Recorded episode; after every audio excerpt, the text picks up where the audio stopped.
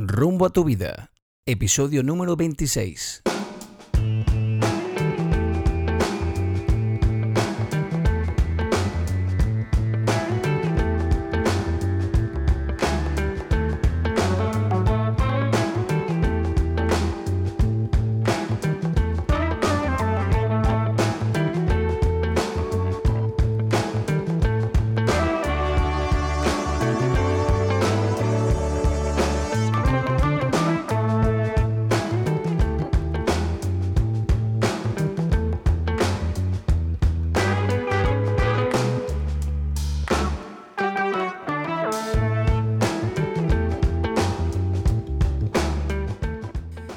Unos 6 años nace un canal pionero en YouTube con más de 82.000 suscriptores en la actualidad.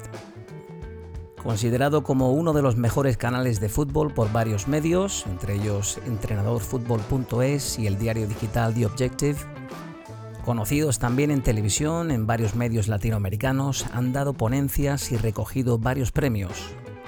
Han sido invitados a experiencias futbolísticas y han tenido la suerte de poder sentarse con managers del primer nivel. Y ahora quieren que tú aprendas y sepas de fútbol. Hoy en Rumbo a tu vida tenemos la suerte de contar con el presentador y uno de los cerebros de Football Secrets. Todos le conocen como Mr. Hoa. Y en el programa de hoy tendremos la oportunidad de saber quién hay detrás de ese nombre. Mister, bienvenido a Rumbo a tu vida. ¿Qué tal? ¿Cómo estás? Pues muy bien, eh, verdaderamente es un placer poder estar en tu programa eh, de radio.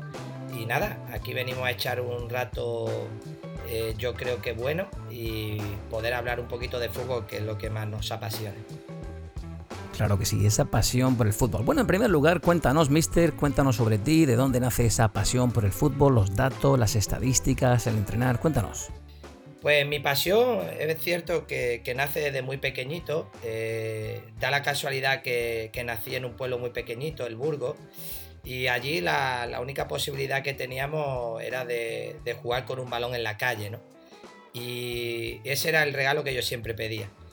También, eh, como no existían papelerías, pues cada vez que podíamos ir al pueblo más grande de al lado, Ronda, lo que hacía era que me traía pues todas las revistas posibles para poder después en casa poder empaparme del fútbol que había.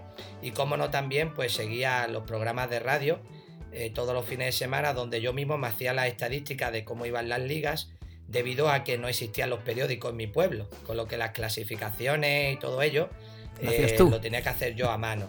Qué bueno. Aquel mítico, ese mítico Don Balón ¿no? ese mítico Don Balón. Eh, Sí, sí, ese mítico Don Balón. Y luego, pues está claro que periódicos, eh, el Diario Sur, cuando podía ir a los, a los bares, se lo pedía con días ya que habían pasado la fecha, en vez de tirarlo, me lo, me lo traía. Y así estaba un poco pues apuntando anécdotas y sobre todo lo que, lo que me apasionaba, que eran los números, ¿no? Y el por qué pasaban las cosas. Bueno, y eso hace que te inicies poco a poco en este mundo del entrenamiento y del mister, ¿no? De, decir, del deporte, de entrenar a fútbol. ¿Cómo son tus inicios como mister? Pues eso sí es verdad que fue de todo eh, improvisado y anecdótico.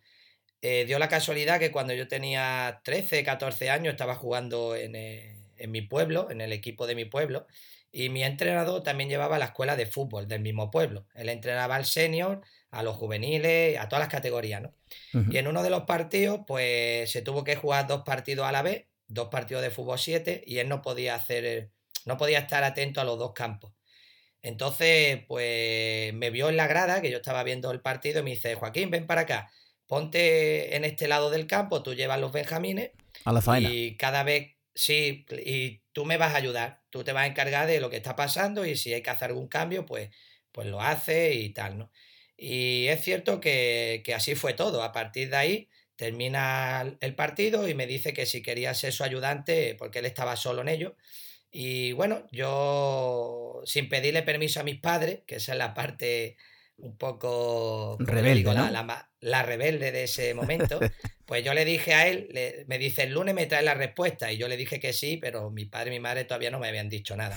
Y ya con eso, pues nada, empecé a entrenar con él y entonces ya tuve que empezar a preparar por qué había que preparar entrenamiento, eh, que había que mejorar y él es verdad que Manolo, que es el entrenador que, me metió en esto, se lo estaré agradecido eternamente. Tengo entendido que también fuiste futbolista, además viendo un vídeo de vuestro canal de Football Secrets, canal que me encanta, por cierto. Eh, un vídeo que se llama Así jugaba Mr. Hogan, ¿no? También eres, eras futbolista, ¿no? ¿Qué faceta prefieres? ¿La de futbolista o te quedas con la de la de Mister? Pues verdaderamente esta es más apasionante. La de futbolista es una etapa que, cumplí. Eh, desafortunadamente, no, al vivir en el pueblo y no tener los medios suficientes, yo creo que de mi propia familia, ¿no? Porque, porque no, tenían, no teníamos coche y el poder desplazarnos y mi padre se dedicaba al campo, eh, mi madre era ama de casa y no había opciones, ¿no? Entonces eh, pude desarrollarme como futbolista, pero lo más lejos que llegué fue al, Ronda, al pueblo más grande, que me venían a, recoger. Y dio la casualidad que, vi que, que, el fútbol era muy difícil y no podía dejar los estudios al lado. Entonces me pegué a los estudios, seguí jugando al fútbol de manera más eh, como hobby, con mis compañeros y en diferentes equipos, y, me pegué a los estudios. Y actualmente pues soy maestro de educación física y de primaria gracias a eso, ¿no? A que decidí los estudios antes que, seguir siendo futbolista. Cuando tuve la suerte o la mala suerte de lesionarme con 27 años, eh, le tengo que también estar agradecido porque el presidente de la Lozaina, sin yo tener título todavía, pues me dio la posibilidad de, poder entrenar al, pueblo, a ese equipo que fue el último en el que yo estuve jugando. Y bueno, ahí empezó, como yo digo, mi, droga bien entendida, porque ya todo, sí, todos los minutos que tenía de, mi vida eh, lo dedicaba a estudiar fútbol. Y eso es lo que he hecho a partir de los, bueno, mucho antes, pero a los 27 años, de una manera más más apasionada y más, más con ganas de, de a ver dónde llego. Claro, en realidad eres un estudioso del fútbol, ¿no? Te empapas, como tú dices, de datos, de tácticas, y en vuestros vídeos se aplicas un poco cómo juegan diversos equipos. Hablemos precisamente de eso, ¿no? De cómo nace Football Secrets. Es un canal, como decía, la introducción de YouTube. Ahora tenéis, creo, eh, que más de 82.000 suscriptores, dedicado... Sí. ¿sí? sí, eh, Sí, es un, se, corta con esto de la, de, la, conexión a Internet. Está dedicado a aprender sobre tácticas de fútbol, analizar, pues, pues eso, cómo juegan muchos equipos que nos gustan. Eh, conoces a Jesús Blanco, otro apasionado de también anotar estadísticas como tú, de coleccionar revistas, datos. Cuéntanos cómo nace esa aventura de, de vuestro canal Football Secrets. Pues si me lo permite, lo primero tenemos que ir un poco hacia atrás porque hay que hablar de cómo conozco a Jesús, ¿no? Que es algo algo bonito también que me ha puesto la vida, porque da la casualidad que yo llego a la universidad y yo es verdad que estaba muy perdido y de pronto veo a un chaval allí que, me dio buena espina, ¿no? De estas veces que llega y dice, pues este chaval le parece interesante. Me puse a hablar con él y da la casualidad que es un loco del fútbol igual que yo, ¿no? Eh, desde otra, sí, desde otra faceta, no tanto eh, la de jugador o la mejor la de entrenador, pero sí esa faceta de número, de, de gustarles los juegos de, de manager y, sobre todo las nuevas tecnologías. Y da la casualidad que, poco a poco nos hacemos muy amigos, para mí es como mi hermano, por ello casi siempre me refiero a él como hermano. Y pues no, pues una de, las, de las veces que voy a visitarlo al Bolote, porque él estaba allí trabajando en un, en un colegio, en Granada College, pues un fin de semana me llego a visitarlo y me plantea una idea. Dice, se me está rondando la idea de, quiero crear un canal de YouTube y creo que el mejor, la mejor temática que, de la que la podemos hacer es de, de fútbol, porque tú pones los conocimientos y yo pongo los conocimientos de fútbol, los pones tú y yo los conocimientos de la tecnología. Yo me fui a Málaga, en ese momento estaba en Málaga viviendo, pues me fui pensando y dándole vuelta a la idea y, y nada, y le dije que sí. Y ahí empezamos yo tengo que serte sincero, Andrew. Eh, yo cuando empezamos en esto, yo me creía que, iba a durar un par de vídeos. meses. Sí, sí, porque yo decía, esto que va, yo, yo no tengo ni idea. Para mí, vale, yo sé de fútbol, pero que va, esto como a nadie nos va a ver. Para ti, ¿no? Claro, nos va a ver los amigos. Uno piensa, Andrew, que te va a ver los más conocidos, ¿no? Los amigos. Y cuando ves que empieza a subir, a subir, y, y verdaderamente, pues, hombre, Ahora te digo también, Andrew, con el tiempo, después de estos años que, no estamos subiendo a la, velocidad que nosotros esperábamos, Pero bueno, tenemos muchas ganas, e ilusión y aquí te digo también una primicia que yo le prometí a Jesús que, me encantaría poder regalarle, cuando llegamos a los 100.000 suscriptores, me enteré por ahí que se le da un disco, ¿no? Nos da un disco de sí, o algo de eso. Me encantaría que lo tuviera como recuerdo de ese proyecto que comenzó él. Sería un gran regalo para él. Qué bonito, qué bonito. Claro, porque Jesús Blanco es el editor y el community manager de vuestro canal, ¿no? Eh, sí, Jesús es el que se encarga de toda la parte técnica, de el que, como yo digo, financia todos los contratos el que se mueve y yo soy el que hablo de fútbol, pongo todos mis conocimientos a, su disposición y, creo que hacemos un gran equipo porque lo que hacemos es complementarnos. Lo que me falta a mí lo tiene él y lo que creo que le falta a él lo, lo pongo yo. Claro que sí. Pues desde aquí mandamos un saludo a Jesús, que tenemos ese amigo en común. Jesús, un gran abrazo para ti, ha hecho de Celestino para conseguir esta entrevista. Bueno, pues cuéntanos, Mr. Juega, ¿qué pretendéis hacer con vuestro canal de YouTube? ¿Cuál es vuestro objetivo? Pues nuestro objetivo principal es seguir acercando este fútbol que nosotros entendemos, ¿no? A las personas que quieran comprender el fútbol. Eh, quiero decir, dejar esto claro porque, porque nosotros normalmente los aficionados ven el fútbol de manera pasional, ¿no? Y, y no suelen analizar lo que pasa. Y nosotros lo que hacemos es diseccionar cada, cada cosa, eh, por qué pasan las cosas, ¿no? Eh, qué, qué, teclitas, como yo digo, qué herramientas eh, toca ese entrenador para que esos jugadores jueguen de esa manera. Y al final pasen cosas que, que te hagan vibrar, latirte el corazón, ponerte nervioso, ¿no?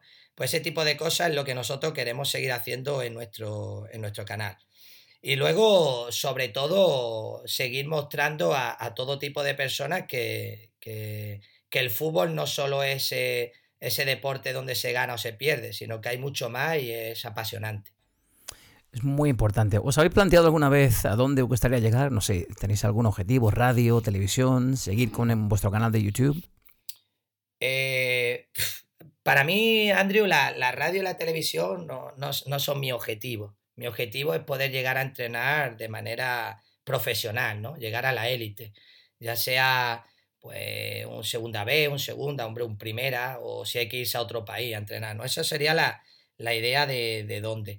Es la mía, pero también te digo que, que, Fútbol Si Cree va a seguir, mientras que yo pueda y Jesús pueda, va a seguir estando en YouTube, y porque queremos seguir formando a todas las personas de todo el mundo, porque vemos que, que si no eres importante, las puertas no te las abren tan rápido, no, no te enseñan esos, esos trucos para que tú puedas avanzar y convertirte en mejor entrenador, ¿no? O de otra manera, también ah, eh, tienes que pagarte unos títulos que son que valen mucho y nosotros queremos hacerlo para que le llegue a, todo tipo de personas de todo el mundo y con todo tipo de economía, que eso es muy importante en la actualidad.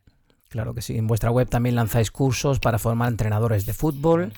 ¿Por qué no le dices a la audiencia cómo pueden acceder a esos cursos? Pues eh, nosotros desde hace tiempo teníamos la idea no solo de tener canal, sino también tener una página web. En este caso la página es footballsecrets.com. Y gracias a la pandemia, fijaos cómo son las cosas, pues nos dio la oportunidad a Jesús y a mí de, poder montar esa página. Entonces nosotros nos pusimos a pensar eh, qué es lo que necesita un entrenador para ser mejor, ¿no? Y a nosotros, bueno, a mí se me viene a la cabeza de que tú tienes que tener un modelo de juego. Eh, ¿Qué es el modelo de juego? Para el que no lo entienda mucho o, no lo sepa exactamente, pues como un dossier, una especie de dossier o trabajo que, tú tienes, que tú recopilas con tu filosofía de, de, entrenador, ¿no? ¿Qué es lo que va a hacer cuando tu equipo ataca? ¿Qué es lo que va a hacer cuando tu equipo defienda? ¿Qué va a hacer en las transiciones? ¿Qué va a ser la diferente fase del juego? Eh, cómo son las características de esos jugadores, tal, ¿no? Eso, como yo digo, es el, el carnet, ¿no? La presentación que, va, que, te va, que vas a dar tú cuando llegues a conseguir un trabajo.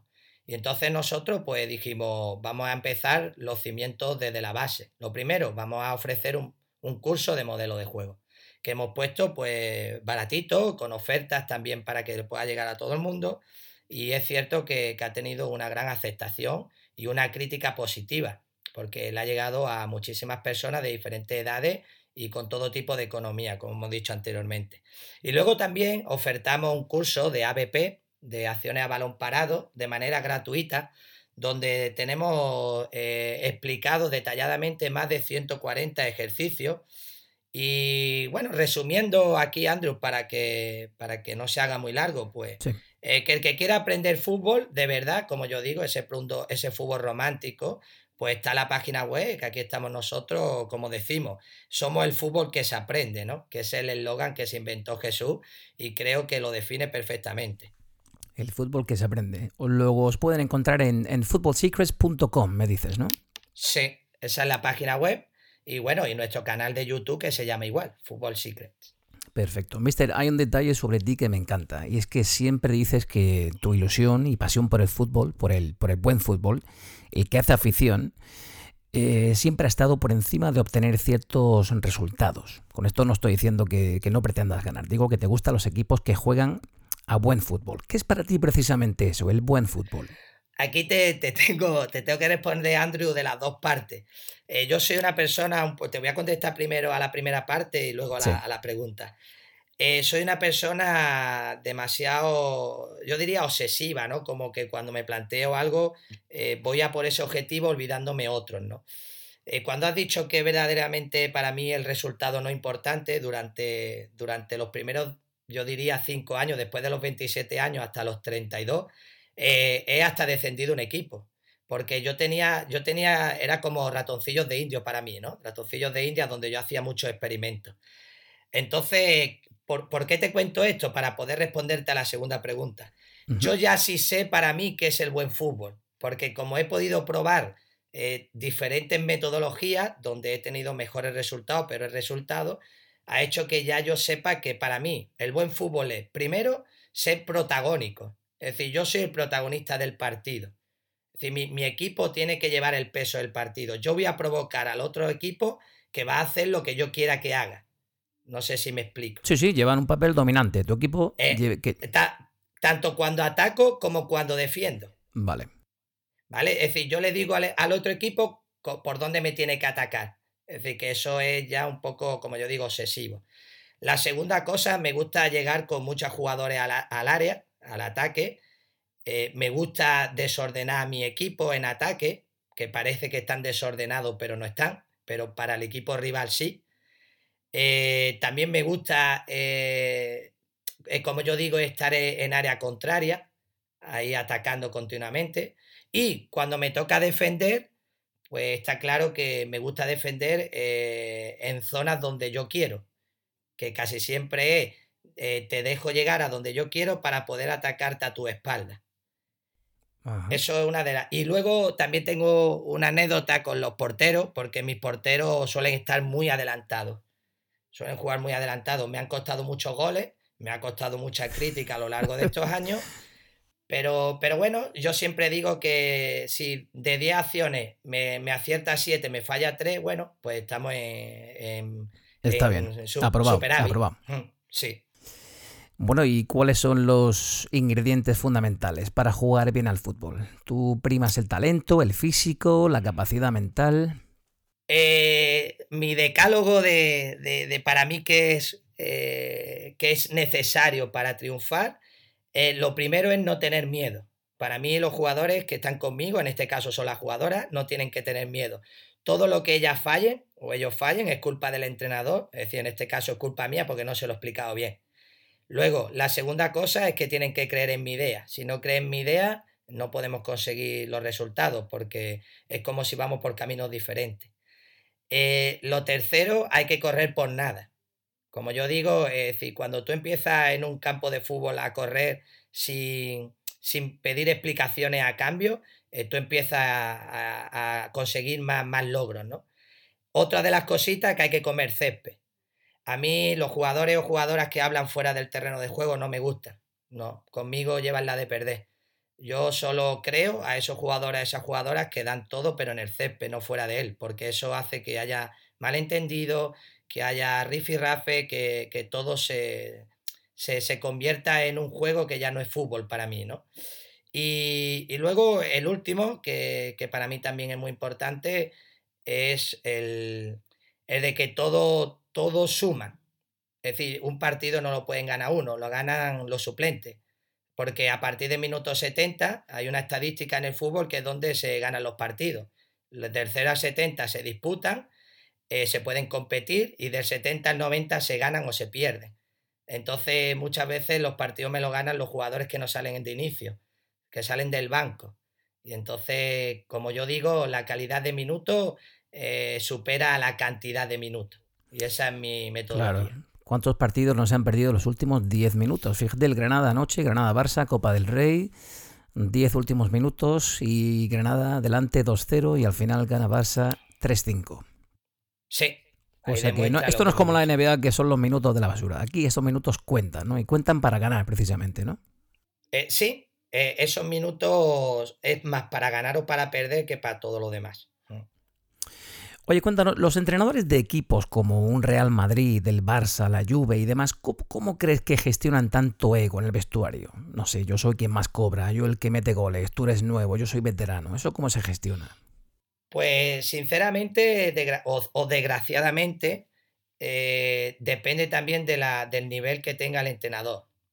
Por ejemplo, eh, si tú eres Zidane, eh, nadie te va a protestar porque tú has sido un jugador profesional, has sido un jugador muy importante. categoría, ¿no? Y entonces ahí el que, el que manda es él. Por ejemplo, el Cholo Simeone, eh, te puedo contar que, él dice que él tiene que cobrar más que los jugadores, porque el más importante es él. Entonces ya él te está marcando también unos límites. Cuando no eres un entrenador de... Marca territorio, sí, ¿no? eso es. Cuando, cuando no eres un entrenador de, de, la que has tenido un pasado de élite como, como entrenador, como futbolista, perdón, pues lo que tienes que hacer es ganarte los jugadores poco a poco e intentando darle a cada uno lo, que necesita, ¿no? Eh, esto, eh, para que tú lo entiendas, que, sé que eres docente también, es como nosotros. Es decir, yo tengo ahora mismo en mi clase 23 alumnos y yo sé que cada uno necesita una cosa diferente. A uno le regaño más, a otro le regaño menos, a uno eh, lo llevo haciéndole un poco más refuerzo positivo, a otro menos refuerzo positivo, para que todos avancen y al final del curso todos hayan aprendido y puedan pasar al siguiente nivel, ¿no? Pues yo creo que, que en este detalle pasa lo mismo, es más de psicología. Hay que estudiar también y entender un poco que los entrenadores o los maestros somos también psicólogos y pedagogos no tiene que ser fácil gestionar, es precisamente eso, no tanto ego. Eh, y sobre todo, si me hace, me permite, Andrew, sí, sí, claro. sobre, todo el tema de los minutos. Acuérdate que los jugadores o las jugadoras son muy egoístas, solo miran para su ombligo.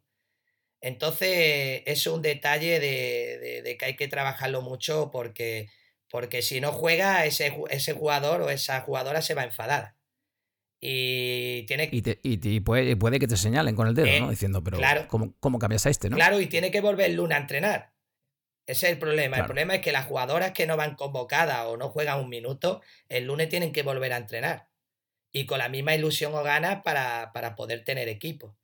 Entonces es difícil, es difícil. No es fácil, no, es, fácil. Tiene que estar contento todo el mundo.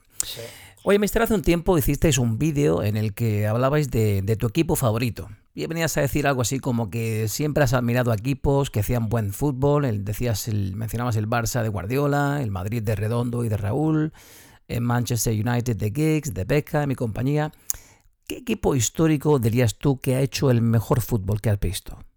Eh, eso va también, eh, para mí va por épocas, porque tú sabes que cuando empiezas a ver este deporte eres más pequeño, te ilusiona un tipo de, de cosas, y cuando vas creciendo te ilusiona otro tipo, ¿no? Entonces, por ejemplo, yo, yo siempre he destacado mucho la Argentina de Menotti. La Argentina de Menotti me gustaba cómo jugaba. Ya también la presión que, hacía la Holanda, ¿no? De Johan Cruyff como jugador. Esa Holanda presionaba muy loco, pero estaba bonito.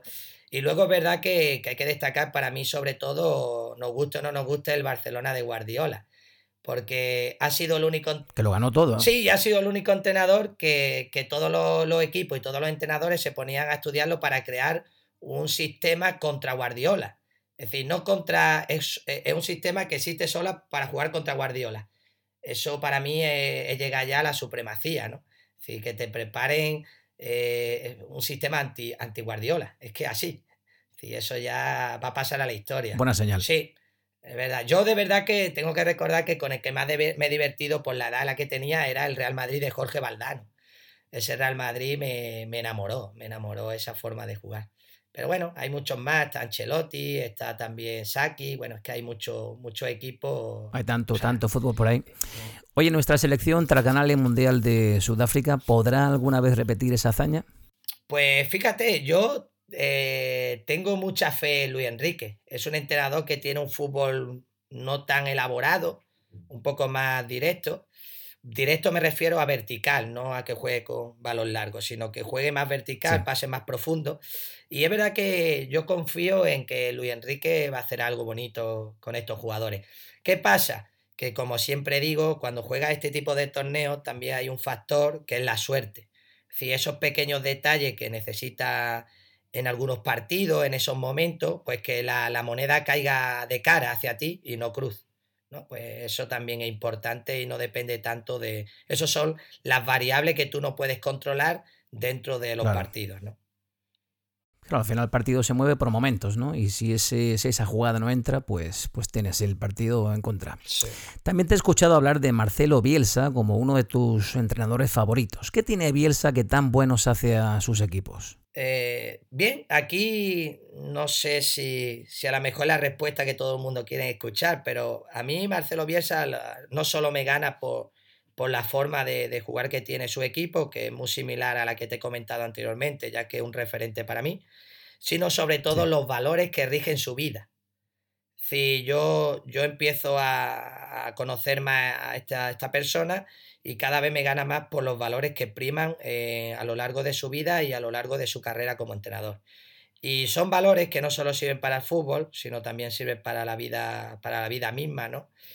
Y, por eso me empieza a, ganar como persona y luego como entrenador. Y ya se ha unido las dos cosas y, es cierto que es una persona maravillosa y sobre todo, pues lo que hace es que él llega a cualquier sitio y le pasa como a nosotros cuando llegamos al cole.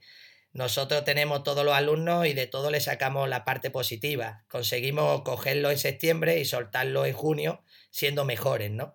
A lo mejor no saben tanto de matemática o de lengua, pero a lo mejor saben más de la vida o son mejores personas, eh, saben compartir más, eh, saben eh, mejorar cuando tienen esas crisis de, estrés por los exámenes o por, o por todo este tipo de detalles que la gente muchas veces se olvida y para mí es muy importante. No todo en esta vida son los resultados, no todo en esta vida son las notas, sino hay otra parte maravillosa que es crecer como persona. Y si tú escuchas a cualquier persona que habla de Marcelo Bielsa que sea importante, eh, va a hablar maravilla de ese hombre.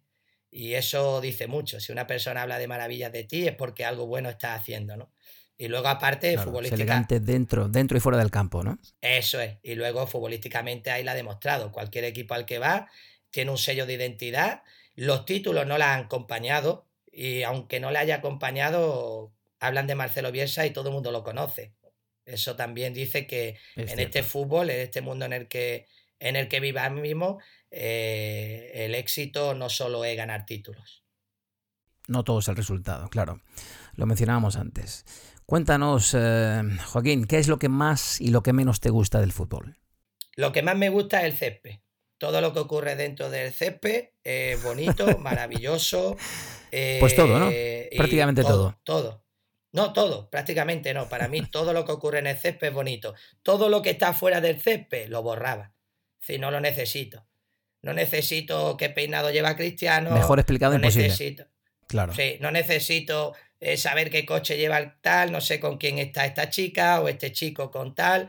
Me da igual eh, los directivos, los, los trápalas que son, y perdón por la expresión.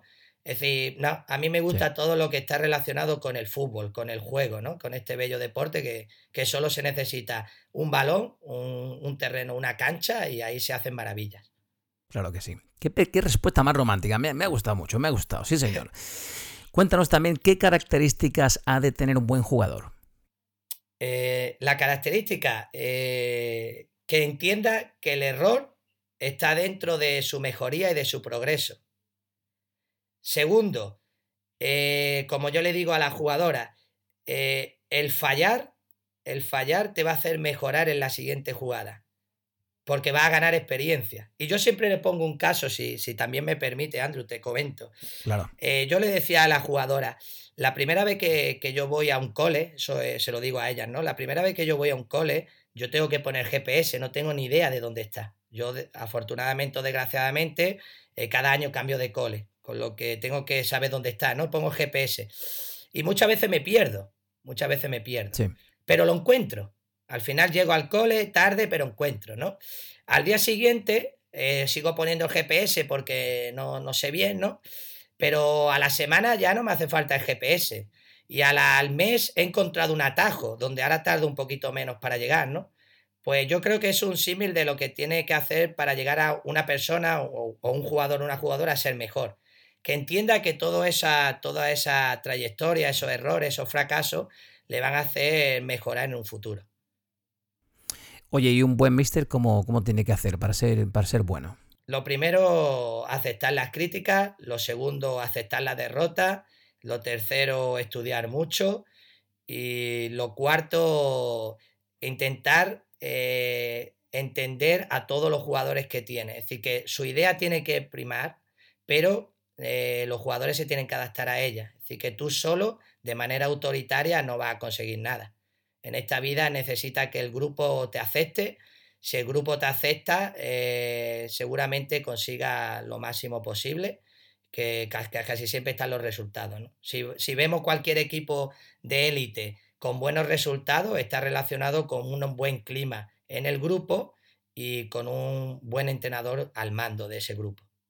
Claro, yo creo que es fundamental, ¿no? El trabajo en equipo y el que haya precisamente, como tú mencionas, un trabajo de piña, ¿no? Trabajo de, equipo fuera y dentro del campo, ¿no? Que no sean los, los, millonarios que solo juegan durante 90 minutos. Eh, sí. Bien, pues ha llegado el momento de ponernos en manos de la audiencia. Rumbo a tu vida y Football Secrets, trabajando en equipo, me han recopilado algunas preguntas de los seguidores del canal y me gustaría que escucharas algunas, ¿vale? Vale. Así que ahí empezamos con Hola Joaquín, mi nombre es Elizabeth y te sigo en tu canal desde hace bastante tiempo. Eh, en otro programa te escuché decir que tenías dos sueños, uno ser maestro y otro ser entrenador. Por lo que veo, ambos se han cumplido, pero quería preguntarte, ¿te queda algún sueño por cumplir? Gracias, un abrazo. Muy buena pregunta. Esa pregunta viene de mi pareja, es decir, que ha dado fuerte ahí. Eh, sí, sí, es No lo sabía. No, no, no, y a mí me ha sorprendido, tampoco me lo esperaba. Es decir, ha sido sorpresa. Pues fíjate, eh, si hablamos en el tema futbolístico, eh, bueno, en el personal todavía me queda algún sueño, ¿no? Es decir, eso sí, pero en el, en el futbolístico me encantaría poder llegar a ser profesional. Eso es el objetivo número uno que, que me he marcado de hace tiempo. Y ahora mismo, gracias a la ayuda de mi pareja, la ayuda de Jesús, de otros amigos, estoy intentando moverme para, poder encauzar mi vida por aquí. Me está costando porque no tengo nombre, pero, pero poco a poco a ver si consigo algo. Muy bien, pues pasemos a la segunda pregunta, a ver qué tal te parece. Hola, buenas tardes. Mi nombre es Alexis y he compartido con Mr. Joa unos cuantos años en los banquillos. Me gustaría que contara por qué cuando se siente en un banquillo empieza a hablar argentino.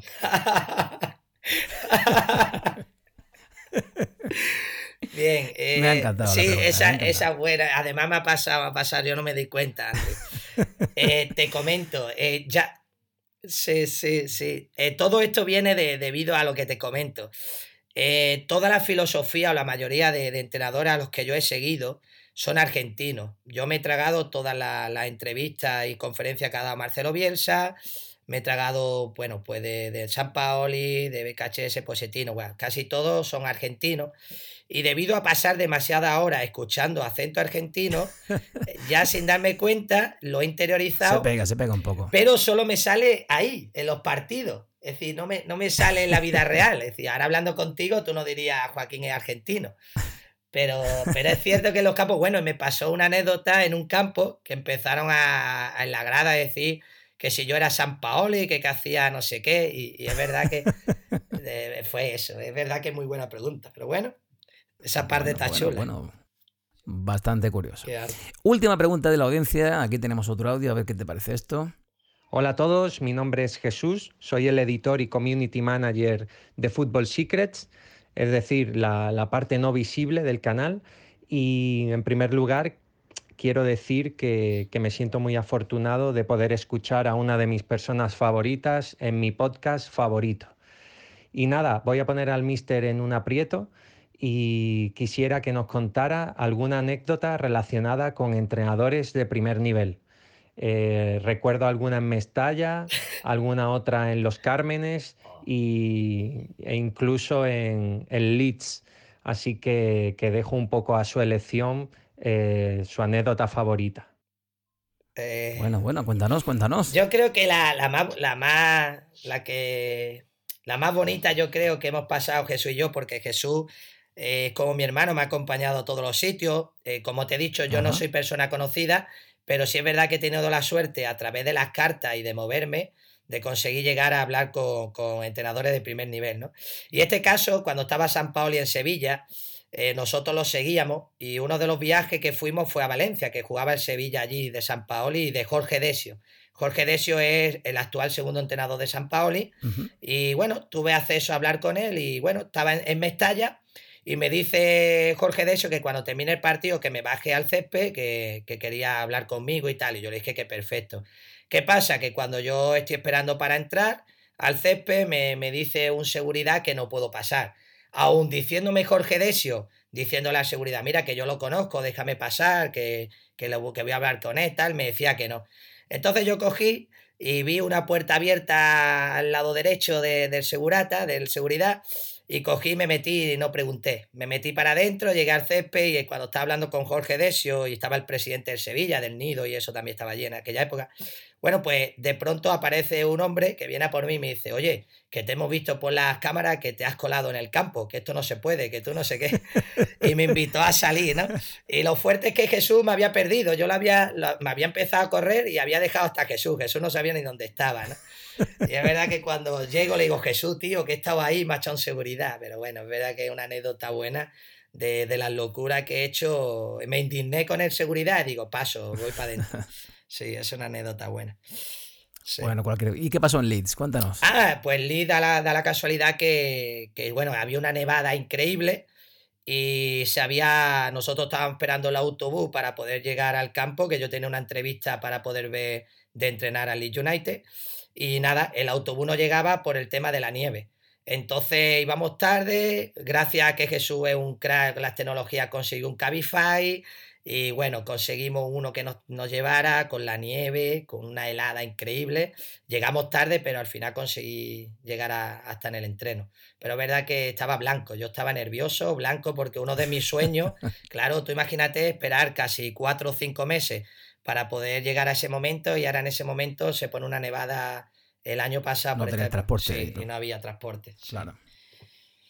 Qué bueno, qué bueno. Bueno, bien, ahora vienen unas preguntas de, de, algunos de los suscriptores de Football Secrets. Veamos, tenemos aquí por una parte a Carlos Alfonso Coach que nos pregunta lo siguiente. ¿Crees que el ser tan visible en YouTube te ha beneficiado o te ha perjudicado en tu carrera como entrenador? Y también pregunta y añade, ¿estás entrenando ahora? ¿Dónde? Pues a la, primera pregunta decir que, ni una cosa ni otra, ni me ha beneficiado ni me ha perjudicado. Que mi vida sigue igual porque ya te he dicho que soy un hombre de valores donde tengo los, pies en la tierra. ¿no? En lo económico es verdad que, no hay beneficio. Te puedo decir aquí abiertamente que al mes ganamos 60 euros en YouTube. Eso para el trabajo que le dedicamos Jesús y yo no, no hay recompensa a tanto esfuerzo. Es verdad que lo hacemos mal por, el tema de, del hobby y de querer llegar a todo. Lo que sí es verdad, y eso Andrew no te voy a engañar, ¿no? Eh, ojalá, espero que deseo que mi canal sirva como carta de presentación para que algún día pueda entrenar a un equipo importante o poderme ganar la vida con ello. Es decir, que esto sea eh, un trabajo mío, como yo digo, un currículum, pero un currículum en directo y donde todo el mundo tiene acceso, ¿no? Y, por último, pues el, equipo donde estoy entrenando ahora mismo es el Marbella femenino, el senior. Eh, tenemos que decir que ahora mismo estamos líderes, llevamos ocho victorias de ocho partidos. Y bueno. sí, y verdaderamente estoy ahora como segundo entrenador, no estoy como primero. y por ello también es verdad que, en un futuro me gustaría pues ser primer entrenador y empezar alguna carrera ya como, como primero en esto del fútbol, ¿no? Qué bien. Oye, ¿y cómo te, has adaptado a las chicas? ¿Cómo se han adaptado las chicas a ti? Pues las chicas tienen una cosa, tanto las chicas y los chicos tienen una cosa en común, que gracias a ese maestro yo creo que lo he descubierto, y es que eh, no les gusta que le engañen. Ellos saben que yo soy un hombre, soy un entrenador un poco serio, me gustan las cosas bien hechas, pero ellas saben que, me tienen ahí para todo. Y ellos igual. Es decir, yo soy una persona seria, sabe que no te voy a engañar nunca. Yo te digo que esto es blanco y se va a cumplir blanco, aunque esto haga que me echen. Es decir, yo no voy a, voy a dejarla nunca estirada. Y eso ha hecho que las chicas confíen mucho y hemos conseguido cositas guapas en el tiempo que estamos en el Marbella. Qué bien, qué bonito. Oye, también tenemos aquí a Dani Moreno Torrejón que nos pregunta cómo preparas la charla técnica prepartido. Eh, a lo largo de la semana, Andrew.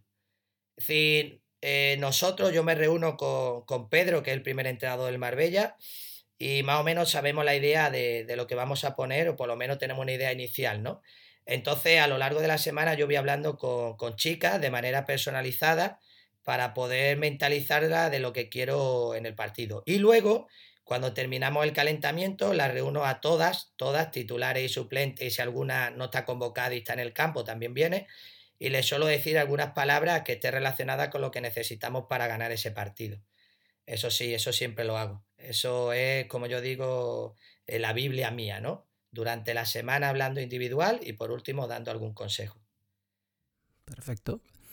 Tenemos también a Juanma1309 que nos pregunta ¿cómo crees que será el fútbol dentro de unos años? ¿Piensas que será todo más táctico y aburrido? Seguro, seguro. Es decir, cada vez los entrenadores, es que cada vez los entrenadores, Andrew, de primer nivel, eh, yo creo que hasta de segunda vez para arriba, eh, quieren tener el pan cada, cada mes. Para tener el pan asegurado cada mes se necesitan resultados, no se necesita juego. Ya. Fíjate, un presidente te va a contratar por resultado, no por juego.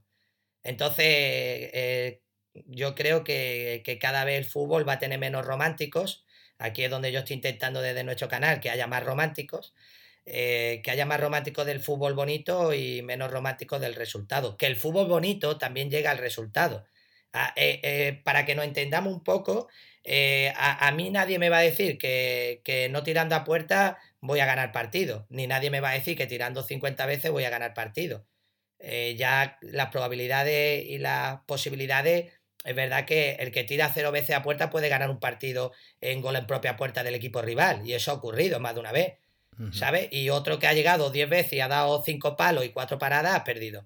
Pero la forma de cómo ganar o cómo llegar al resultado es lo que yo defiendo. Yo prefiero que un aficionado se gaste 40 euros o 50 euros en ver un partido de fútbol donde su equipo es protagónico y a veces ganará y a veces perderá, pero es protagónico y me he divertido, a esos aficionados que yo he ido a ver el Málaga y ha terminado el partido quejándose de Maya M, de haber venido a este partido, tal, no hacemos, pues claro, al final ni se ha ganado ni se ha perdido.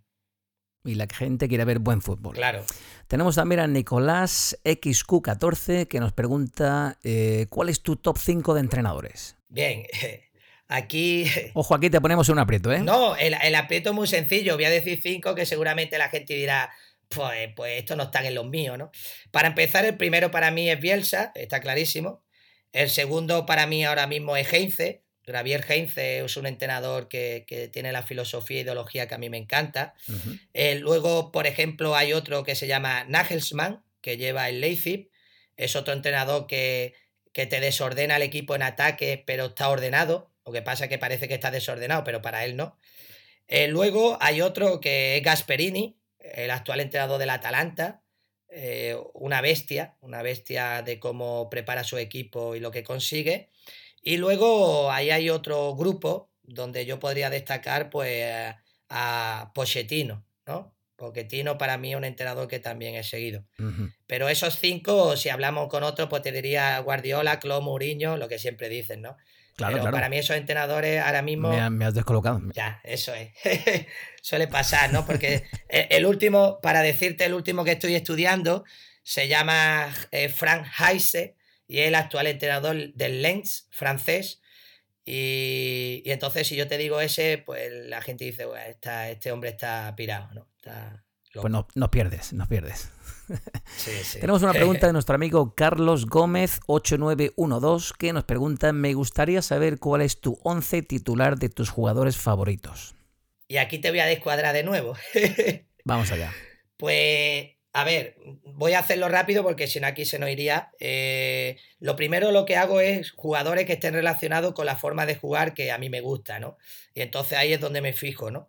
Lo primero, un portero que se llama Bauman, es un portero que está en el Hoffenheim, un portero que juega con los pies de maravilla, también para, también es bueno dentro, pero sobre todo yo creo que uno de los... Es bueno que pare. Sí, pero, eh, pero en el fútbol actual hace falta un portero que juegue de libre, un portero que sepa jugar con los pies, que te dé salida de balón. Y que eso, pase bien. Eso es. Luego en defensa, pues es verdad que para mí hay dos jugadores que ahora mismo me gustan mucho, que es Ailing del Leeds United y Romero del Atalanta son dos, jugadores que son presionantes, como yo digo, le da igual presionar al rival en campo contrario. No tienen miedo de dejar su espalda para tener que correr después 80 metros a sprint, ¿no? Y eso en el tipo de fútbol que yo hago, pues es verdad que, me gusta. Y luego de laterales tengo Jate Boer, de lateral derecho, que es también del Atalanta, un, carrilero espectacular que mete goles. El Valencia puede dar eh, buena fe de esto porque en el partido contra el Valencia del año pasado en, Champions eh, hizo goles, ¿no? haciendo este fútbol que digo. Y luego Bensebaini, que es un jugador que Jesús y yo llevamos siguiendo desde, desde mucho tiempo, eh, que, juega en el Mönchengladbach y también un jugador que, tiene buena pegada y va muy bien. En el centro del campo destaco a, a, Phillips, este jugador del Leeds United, Calvin Phillips, que te hace muy bien los equilibrios y tiene una salida de balón muy bonita, como yo digo. Y luego de trecuartista, que es una de las posiciones que yo, que yo uso. Yo no uso extremo, no uso media punta. Para mí la palabra es trecuartista, esos jugadores box to box, también en inglés, ¿no? Que lo conocen mejor. Sí, sí. Y ahí pues me gusta Savitzer, que es un jugador de, del Leipzig. Luego Bisouma, que es un jugador que estuvo en, eh, en, el League con Bielsa y ahora está en el, en el Brighton. Y luego Fornals, mi amigo Pablo Fornal, que está en el West Ham, es un jugador espectacular para jugar en esa posición, te da, como yo digo, un 3, un 3, un 3 en 1. Y luego Grealish, Grealish también, que está en el Aston Villa. Y como delantero, que necesito un delantero más móvil y otro más fijo, pues el delantero más móvil eh, me gusta mucho el Papu Gómez, jugador que acaba de fichar el Sevilla, o también Yago Aspa o Kramari, son jugadores que, me gustan mucho. Y de delantero, pues me gusta el Zapata, un delantero muy estilo Ibrahimovic, pero que está ahora en el Atalanta, es más joven y, es verdad que para mí es una maravilla verlo jugar. Te he dicho más de 11, pero bueno, más o menos por posiciones sería ese 11, ¿no? Pues no te colocas de nuevo, no has dicho ni Cristiano, ni Sergio Ramos, ni todos los que Es que eso ya los conocemos y eso ya, eso ya muy aburrido para mí, ¿no? Vale, vale. Tenemos a nuestro amigo Mati Donin que nos pregunta, bueno, creo que le has respondido un poco antes, ¿qué forma de jugar te representa más? Pues eh, ahora mismo para que lo conozcamos, el Atalanta de Gasperini, el Leeds United de Bielsa, eh, el Atlanta de, de Heinze o el Atlético Mineiro de San Paoli o el Leipzig de Nagelsmann. Es más fácil responder así. Si ellos se ven partidos de estos equipos, verán la forma de jugar que me gusta. Y si, si, quieren verlo en los últimos equipos que estoy siguiendo, pues Coudet del Celta de Vigo, tiene con el sistema el mismo que yo uso, y Frank Heise del, del Lens francés. Perfecto. Y por último tenemos una pregunta de Rudy Fuentes Mármol que nos pregunta qué proyecto tiene preparado para el futuro. Eh, aparte de, seguir en Fútbol Secret haciendo algunos cursos más, a ver si eh, podemos juntarnos, porque es verdad que con el COVID, ahora mismo Jesús está en Málaga y yo en Estepona no podemos vernos, todo tiene que ser a, través de online. Eso es una de las cosas, futuro cercano. Y el futuro más lejano, prepararme, seguir preparándome como entrenador y a intentar mandar currículum a muchos equipos de muchos lugares de España e incluso del extranjero y si tengo que, hacer las maletas, pues la haría. Si quiero... Claro, lo que te iba a preguntar, no, no descartamos irte a un país extranjero, no. Si sale la oportunidad. ahora mismo mi idea es, objetivo principal, centrarme en buscar a ver si puedo llegar a que sea profesional en el mundo de este deporte. bueno, pues quién sabe, que quizá algún miembro de nuestra audiencia esté interesado en tus servicios. Bueno, mister, ¿qué le dirías a todas esas personas que nos estén escuchando, que quieran plantearse eso de eso precisamente, eso de convertirse en entrenador de fútbol? ¿Qué consejo les darías? Eh, lo primero, eh, que no tengan miedo, que, que tampoco miren en lo económico, que para ser entrenador lo único que hace falta es pasión. Es cierto que tienes que tener muchas ganas de, de estudiar, porque si me voy a decir un ejemplo, ¿no? Eh, yo también se lo comento mucho a los alumnos, ¿no? Que, me viene muy bien e, dar este consejo. Cuando yo hablo con ellos, está claro que, que, se puede llegar a conseguir trabajo sin necesidad de tener estudios, ¿no? Y yo siempre le digo a ellos, digo, mira, si tu empresa, imaginaos que montamos una empresa sin estudios y va bien, imaginaos si tuviéramos estudios. Iría muchísimo mejor, ¿no? Pues yo digo lo mismo como entrenador. Yo creo que si, si tú tienes buena base como entrenador y, esa la potencia estudiando, eh, cada vez sabrás más. Y si sabes más, está claro que irá mucho mejor. Es mi, mi pensamiento, ¿no?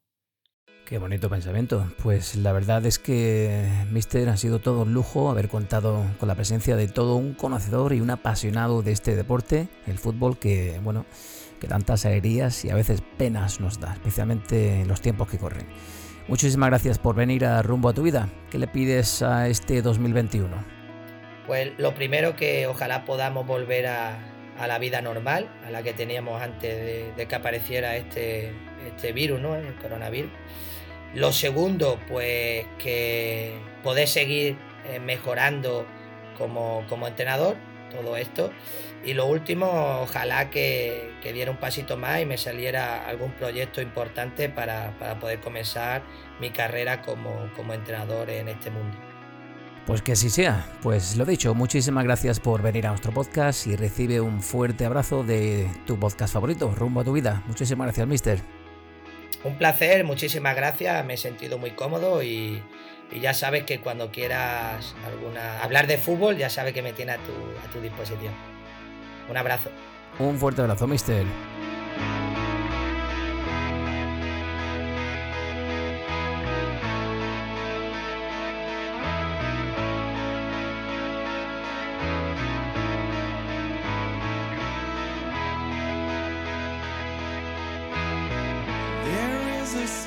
Y hasta aquí el episodio de hoy dedicado a esa pasión por el fútbol que comparten Joaquín, Mr. Joa y Jesús Blanco, nuestros amigos de Football Secrets. Gracias de nuevo por acercarnos un poquito más a ese deporte que tanto nos gusta. Mi agradecimiento también a Elizabeth, a Alexis, a Jesús y a todos los seguidores de Football Secrets por participar en nuestro podcast haciéndole preguntas al Mister. La verdad es que me siento abrumado por todo el cariño que estamos recibiendo de los seguidores de Rumbo a tu vida en todo el mundo. Si quieres interactuar con nosotros, lo puedes hacer en nuestras redes sociales. Sabes que nos puedes encontrar en Facebook, Instagram y Twitter. No olvides suscribirte para no perderte episodios venideros y si quieres ayudarnos a ser un poquito más visibles en las plataformas de escucha de podcast, puedes dejarnos una reseña una valoración tanto en iVoox como en Apple Podcasts. Envíanos un mensaje si quieres a rumboatuvida.gmail.com y dinos qué te ha parecido el episodio de hoy. Como sabéis, vivimos tiempos difíciles, así que cuidaos mucho y lo dicho, dentro de poco volvéis a tener una cita con rumbo a tu vida. Un saludo.